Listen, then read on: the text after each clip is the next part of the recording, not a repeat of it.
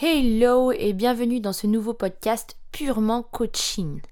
Comment faire pour rester motivé pour ton projet dans la durée?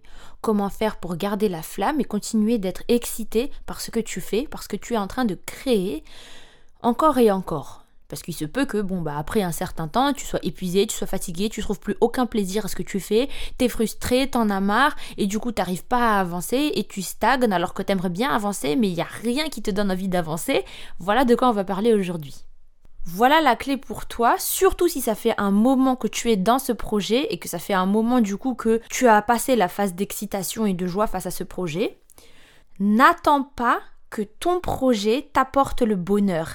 C'est à toi d'apporter ta joie dans le projet. Donc n'attends pas que ce soit le projet qui t'apporte la joie, c'est toi qui viens déposer ta joie dans le projet. C'est ça la base. C'est comme ça que tu as commencé, mais au fil du temps, ça s'est inversé. Pourquoi? Parce que tu as commencé à mettre des attentes sur ton projet puisque j'ai travaillé, puisque je me suis investi, puisque j'ai donné, puisque ça fait un moment que je suis là, j'attends quelque chose de mon projet. Ça devrait payer maintenant, ça devrait marcher maintenant. C'est ça qui te fait perdre cette flamme. À partir du moment où tu poses une attente, où tu as des exigences face à cette chose, ça devient bah, une relation conditionnelle en fait. C'est je t'aime par condition. Tu dis ça à ton projet, je t'aime par condition. Et qui veut de ça? Donc bien sûr que ton cerveau après il s'enfuit. Bien sûr après que ton cerveau il n'a pas envie de continuer dans cette vibe là parce que maintenant il y a de la pression, maintenant il y a des conditions, maintenant il y a des obligations. Et là c'est plus du tout un plaisir, on le fait plus du tout dans la joie, etc. etc. Donc la base c'est n'attends pas que ton projet t'apporte la joie. C'est toi qui apportes ta joie dans le projet. Et c'est ça qui sera magnétique. C'est ça qui attirera les gens. C'est ça qui va te donner encore plus de créativité. C'est ça qui va te donner de l'énergie et de la puissance pour créer, pour tester, de l'endurance aussi pour continuer. C'est vraiment le plaisir de faire en fait et non pas l'attente d'un résultat.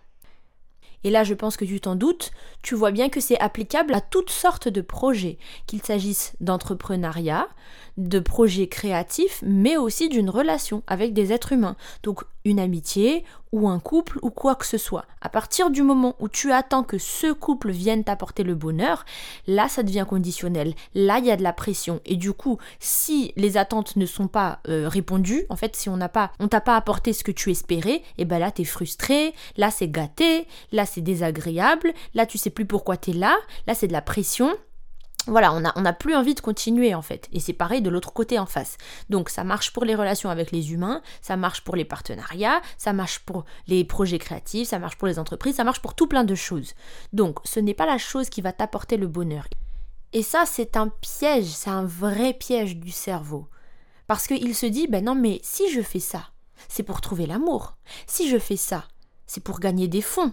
Si je fais ça, c'est pour me faire un salaire. Si je fais ça, c'est pour avoir des réponses positives. Si je fais ça, c'est pour avoir de l'impact. Si je fais ça, c'est pour que, euh, je sais pas moi, le public apprécie, etc., etc. Si je fais ça, c'est parce que quand même, j'attends un certain résultat. Parce que si je n'espère aucun résultat, pourquoi je ferai des actions? On a bien compris ça. Et du coup, c'est là le piège du cerveau. C'est de te faire croire que tu fais ça pour ce résultat. Or, la base des bases, c'est tu le fais parce que tu aimes parce que tu aimes le faire. Donc on en vient à notre première astuce, c'est quelle est la chose que tu continuerais de faire même s'il n'y avait pas de résultat? Qu'est-ce que tu continuerais de faire parce que tu aimes le faire, tout simplement? Pas parce que tu espères que quelque chose va marcher, pas parce que tu attends quelque chose de quelqu'un, pas parce que tu attends une certaine réponse ou un certain résultat ou certaines métriques, mais juste parce que tu apprécies cette action-là. C'est ça que tu devrais continuer de faire, parce que c'est dans ça que tu vas avoir de l'énergie. C'est dans ça que tu vas être créative et productive. Et du coup, en continuant de faire ça de plus en plus, tu vas faire de plus en plus de qualité. Et ça va attirer de plus en plus les résultats que tu veux, mais d'une manière qui est durable pour toi, qui est écologique pour toi en fait, parce que ça, tu peux le continuer dans la durée. Même quand tu auras beaucoup de charges, même quand tu auras beaucoup de difficultés, même quand tu auras beaucoup de choses à faire ou quoi, parce que tu as un réel plaisir à le faire. Tandis que si tu fais les choses dans l'attente d'un résultat, dans l'optique unique d'obtenir le résultat, quel que soit le moyen d'y arriver, et eh ben c'est là qu'on finit épuisé, fatigué, en perte de sens. On ne sait pas pourquoi on fait les choses, on en a marre, on déteste le faire, on a le seum, mais on attend juste ce résultat magique là. Ça, c'est pas écologique pour toi, c'est pas durable pour toi. Donc voilà, qu'est-ce que tu continuerais de faire même s'il n'y avait pas les résultats? Et dans cette même ambiance-là, la question d'après, c'est qu'est-ce qui serait trop fun à faire? Qu'est-ce qui serait trop génial à faire? Puisque tu as perdu la flamme, puisque ça fait un moment que voilà, on étire le truc, on entre peut-être dans la monotonie, dans la répétition et on est épuisé parce qu'on voit pas forcément les résultats qu'on veut ou qu'on s'attend à des grosses surprises et finalement il n'y a rien. Je parle en termes de tout, hein, que ce soit dans des relations ou dans des projets. Eh bien, il est peut-être temps de, faire un coup d'électrochoc, de ramener un peu de spice en te disant qu'est-ce qui serait trop génial de faire? On a des défis comme ça dans ta meilleure vie pour t'aider à trouver justement ce qui serait trop génial pour toi, pour booster ta créativité dans la durée, pour que tu puisses continuer en fait d'être non seulement discipliné, mais en même temps inspiré et excité par ce que tu fais. Donc tous ces défis-là, ils sont dans ta meilleure vie. Tu as toutes les informations sur le coaching Ta meilleure vie dans le lien dans la description. Et quand on dit qu'est-ce qui serait fun, qu'est-ce qui serait amusant à faire, ce n'est pas qu'est-ce que je veux obtenir ou qu'est-ce que je veux réussir. C'est vraiment qu'est-ce qui me ferait plaisir à faire. Parce qu'un jour, j'ai posé cette question, c'était dans le challenge gratuit Transformer ta vie. Tu as le lien dans la description aussi. Et du coup, j'avais coaché une personne et je lui ai dit qu'est-ce qui serait trop fun à faire? Et elle a répondu finir mon master. Je ne pense pas. Tu veux finir ton master, certes, tu veux que ce soit réussi, certes. Mais c'est pas un plaisir de finir son master. Il n'y a même pas d'action de finir un master. C'est pas une action, c'est pas une activité. Ce que tu aimes, c'est l'activité peut-être d'étudier, éventuellement. Ou de, je sais pas moi, de remplir des formulaires, éventuellement. Mais en tout cas, finir un master, c'est pas une activité qui nous plaît. Donc, qu'est-ce qui serait trop fun? Bah oui, euh, gagner beaucoup d'argent, avoir plein de clientes, ah bon? Euh, Ce serait, euh, je sais pas moi, de trouver l'amour. Ça, ce serait trop fun de trouver l'amour. Quelqu'un qui m'aime trop et euh, qui serait hyper compatible avec moi. trouver un groupe de personnes qui seraient vraiment adaptées à moi et qui iraient vraiment bien avec mon projet. Ça, c'est pas, c'est pas le fun, c'est un objectif, ok? C'est quelque chose que tu aimerais bien obtenir.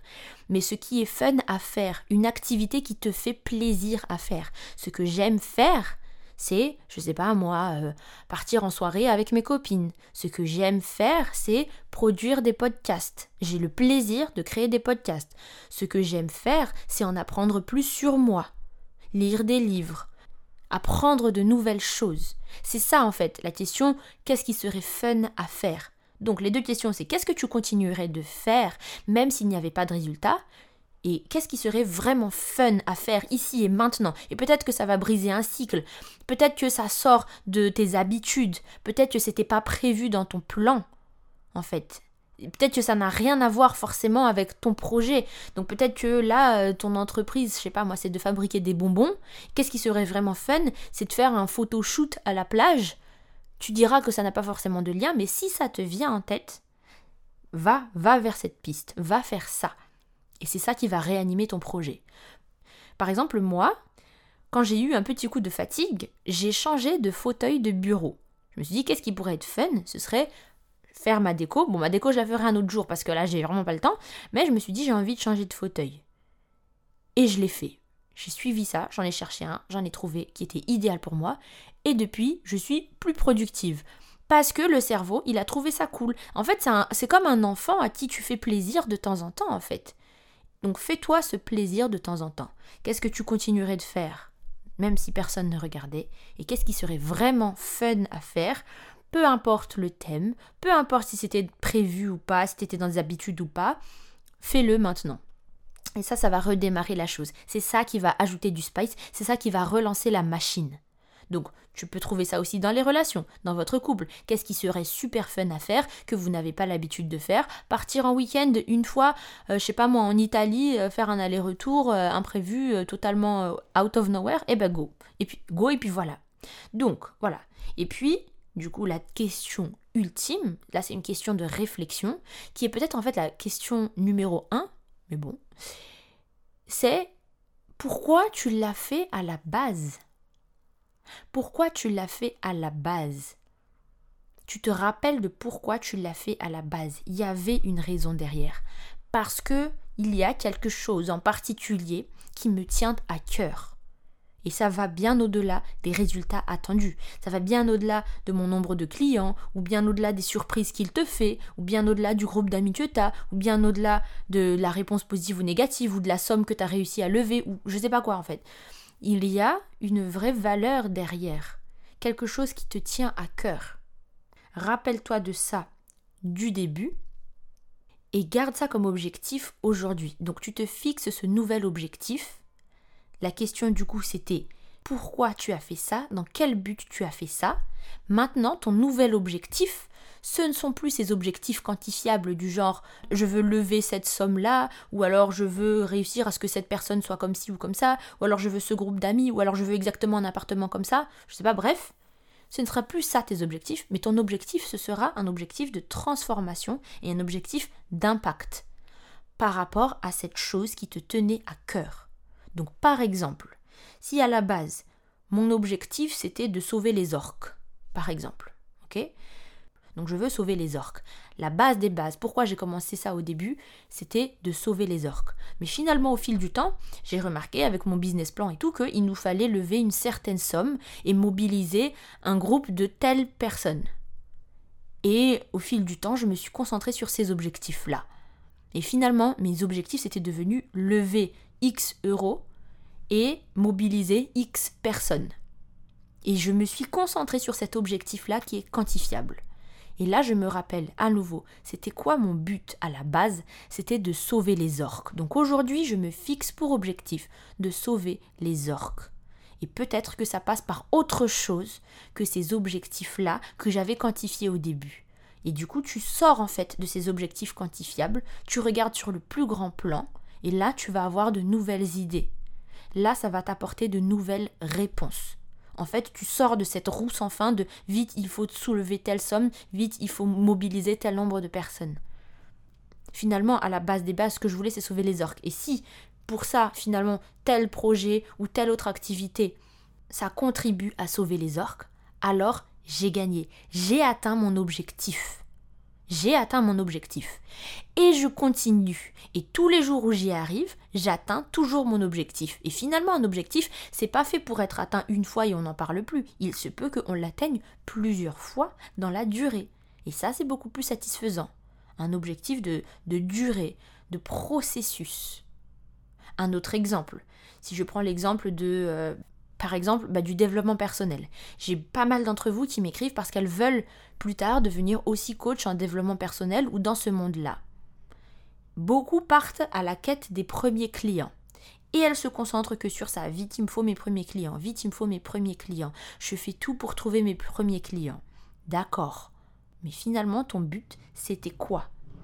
C'était d'apporter de la transformation aux gens. C'était toi de grandir intérieurement concentre-toi sur ça. Fixe-toi de nouveaux objectifs en lien avec ça. Donc ce n'est plus des objectifs quantifiables, mais des objectifs de processus et de transformation. Et une fois que tu l'as atteint, tu as atteint ton objectif une fois et tu continues d'avancer, tu l'atteindras encore une fois. C'est pas grave. En fait, là on peut changer notre notion d'objectif. Objectif, c'est pas une destination finale. Si c'est un objectif de processus, ton objectif, et eh ben tu l'atteins tous les jours, tous les jours, tous les jours. Pareil pour ton couple. Mon but, ce n'est pas d'avoir un couple parfait, un couple qui est admiré par les autres, ou euh, je sais pas moi, euh, un couple qui, euh, je sais pas moi, si tu as une vision d'un couple dans ta tête qui rigole comme si, qui fait ce genre d'activité et qui euh, fait, euh, qui, mange ensemble le dimanche euh, midi, qui fait un pique-nique ou des trucs comme ça. Non, finalement, à la base, pourquoi t'as fait ça? T'as fait ça parce que tu aimes partager ton amour, tu aimes partager ta passion avec quelqu'un tu continues de faire ça. Pourquoi tu as fait ça à la base? Parce que tu apprécies avec cette personne.